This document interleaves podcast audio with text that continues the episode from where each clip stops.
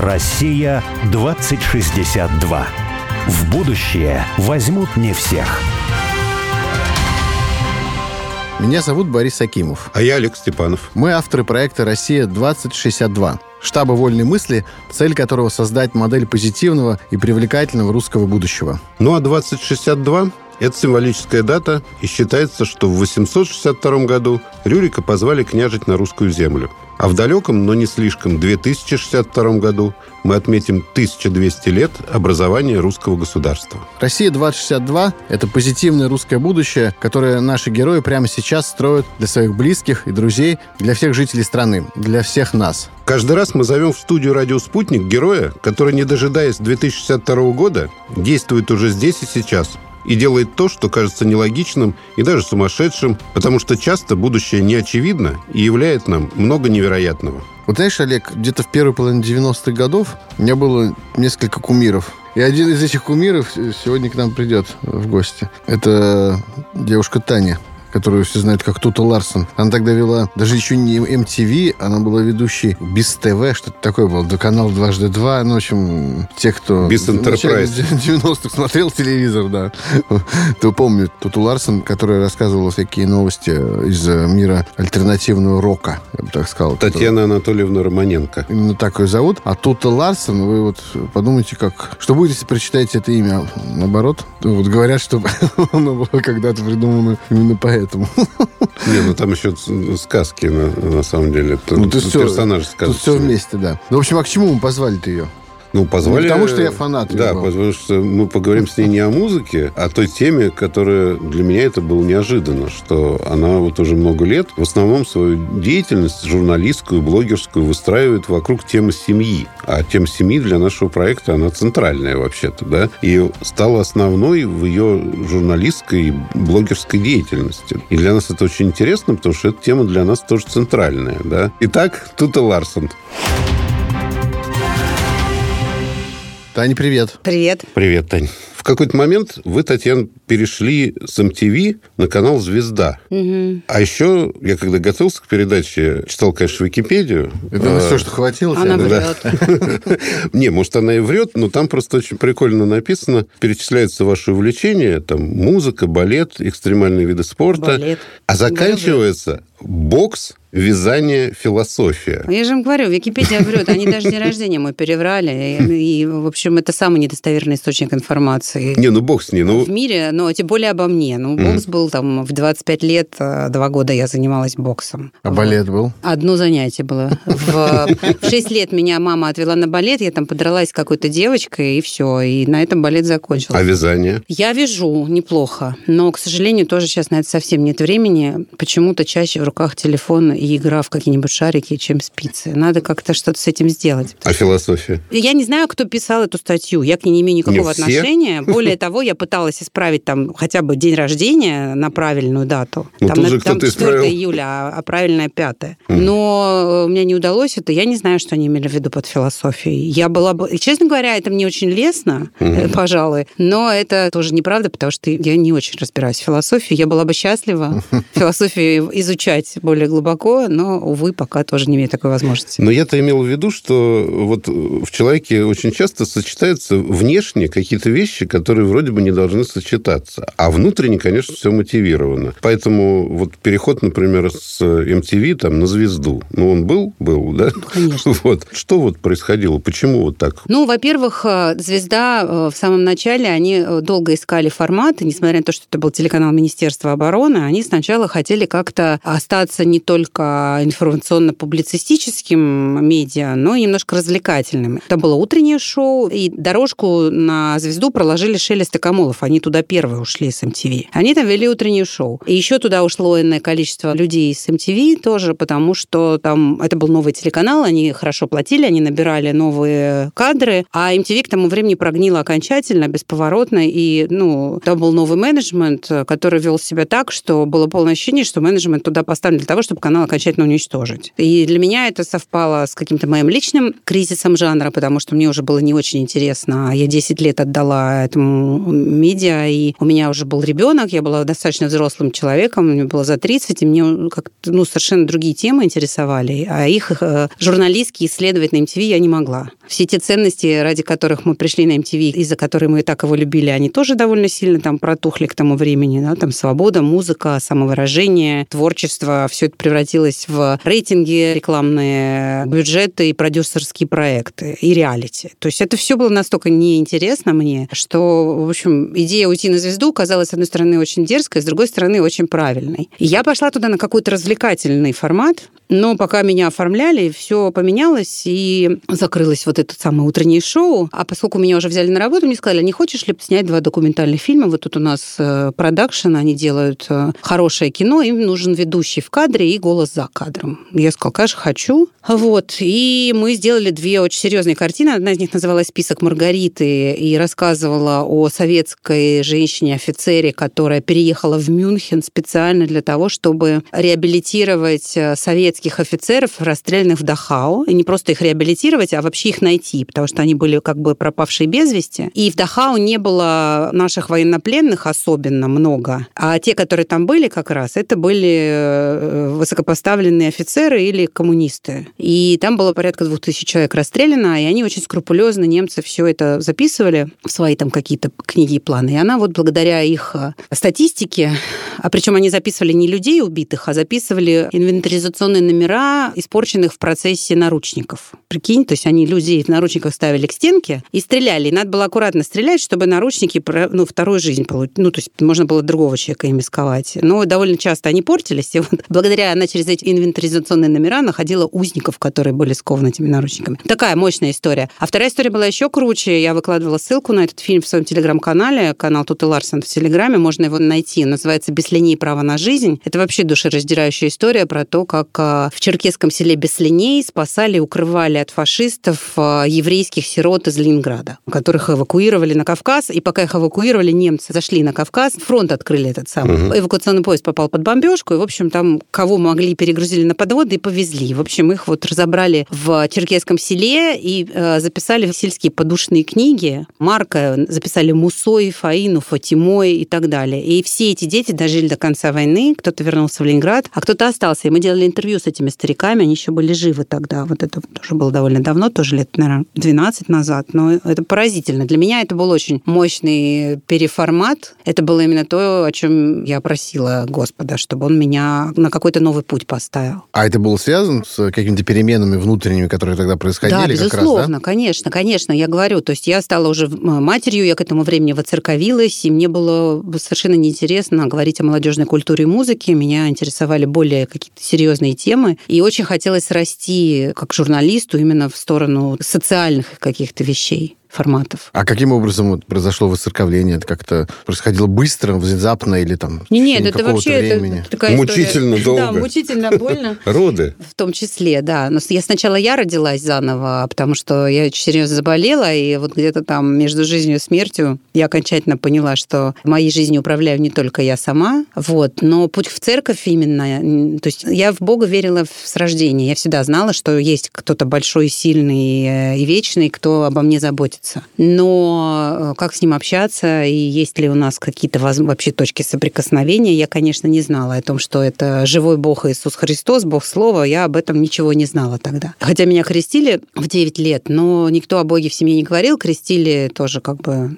ну, потому что так надо было. Никакой религиозной жизни не было в моем Донбассе, в советском Донбассе. Тоже сейчас, э, изучая историю церкви в Донбассе, я знаю, что на самом деле там была не только религиозная жизнь, но и свои святые, и свои чудеса. Но вот именно там, где жила я, в двух больших промышленных гигантах, в Донецке, в Макеевке, там ни одного храма не было. Это города были построены все после революции, там были красивые проспекты, больницы, гостиницы, кинотеатры, сталинские дома роскошные, но вот там прям сталинский ампир Сибирь, но ни, ни одного храма. Поэтому такой путь к Богу был ползучий и достаточно шаг вперед, три назад. Но после того, как я забеременела, он как-то вот окончательно уже выпрямился, потому что когда стало понятно, что я теперь несу ответственность не только за себя, но и за своего ребенка, ну, наверное, это был такой еще, возможно, единственный способ не сойти с ума от страха за него, за ребенка. И это было такое большущее облегчение знать, что ты можешь кому-то делегировать эти полномочия, и что не только ты за него отвечаешь. У меня друг, лучший мой друг, позже меня женился.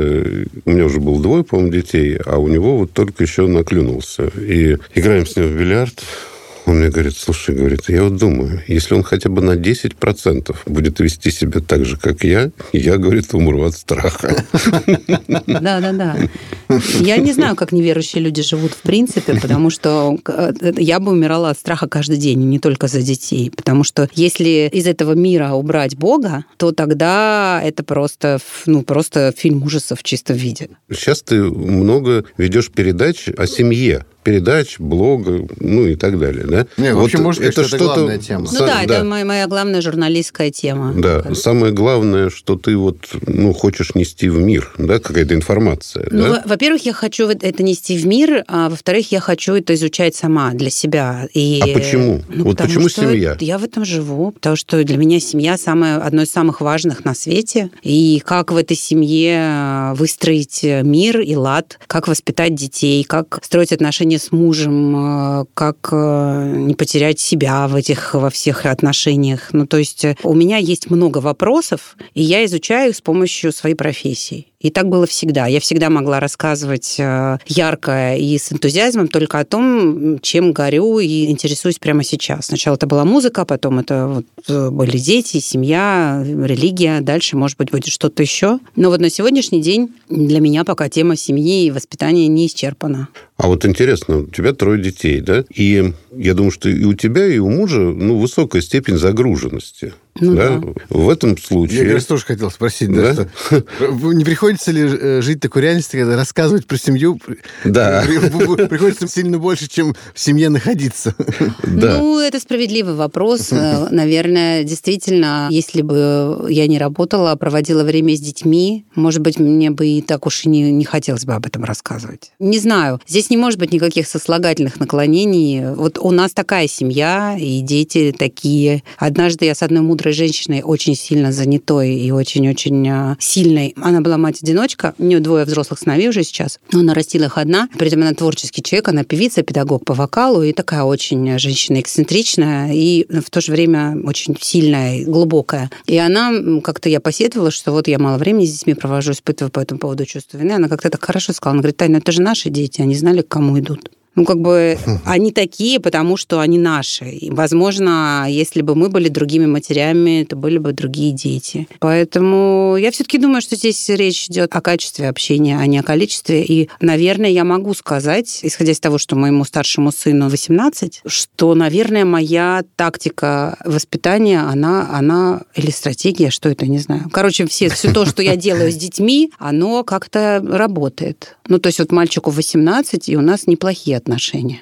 По поводу, кстати, качества и количества, я вспомнил, что у кого-то мне это попадалось, то вот я забыл, то ли хочется сказать, что у Набокова, но на самом деле, по-моему, нет. Ну, вот у кого-то такого, что когда отец, он пишет, что когда отец приезжал домой, там какой-то один эпизод или часто это происходило, не помню, и что вот само знание, что, да, я с отцом вот не общался, потому что он был занят очень сильно. Я подходил к его двери, его кабинета. Ну, там свет. И, там внизу полоска света. Я знал, значит, что он сидит и работает. И я сидел рядом с этой полоской света, и вот это вот свет этот согревал меня, и знание того, что отец где-то рядом. И понятно, что вырос какой-то человек, который очень любит своего отца, и что отец ему вот эту любовь тоже передал. Не только уважение к себе, а еще и любовь передал. А как он? Даже вот через эту полоску света. Да, дворянские же дети вообще родителей своих не видели. Их кормили кормилицы, воспитывали гувернеры, да. При этом такое было уважение и такая любовь к своим взрослым. Я сейчас еще, ты, ты вспомнил а, Набокова, я помню Пруста в поисках утраченного времени, вот как это там был очень такой пронзительный для меня момент, когда мать приходила его целовать перед сном всякий раз, и как он ждал этого момента, и как он помнил о а, она приходила, отрываясь от стола, от э, ужина с гостями, а, и он помнил, что вот от мамы легонько пахло каким-то ликером, и вот она его обнимала, целовала, и в этом был весь мир для него. То есть этот момент его пяти минут поцелуя перед сном, он его ждал весь день. Это был самый главный его момент общения с матерью. Ну не, у нас, конечно, не так все драматично.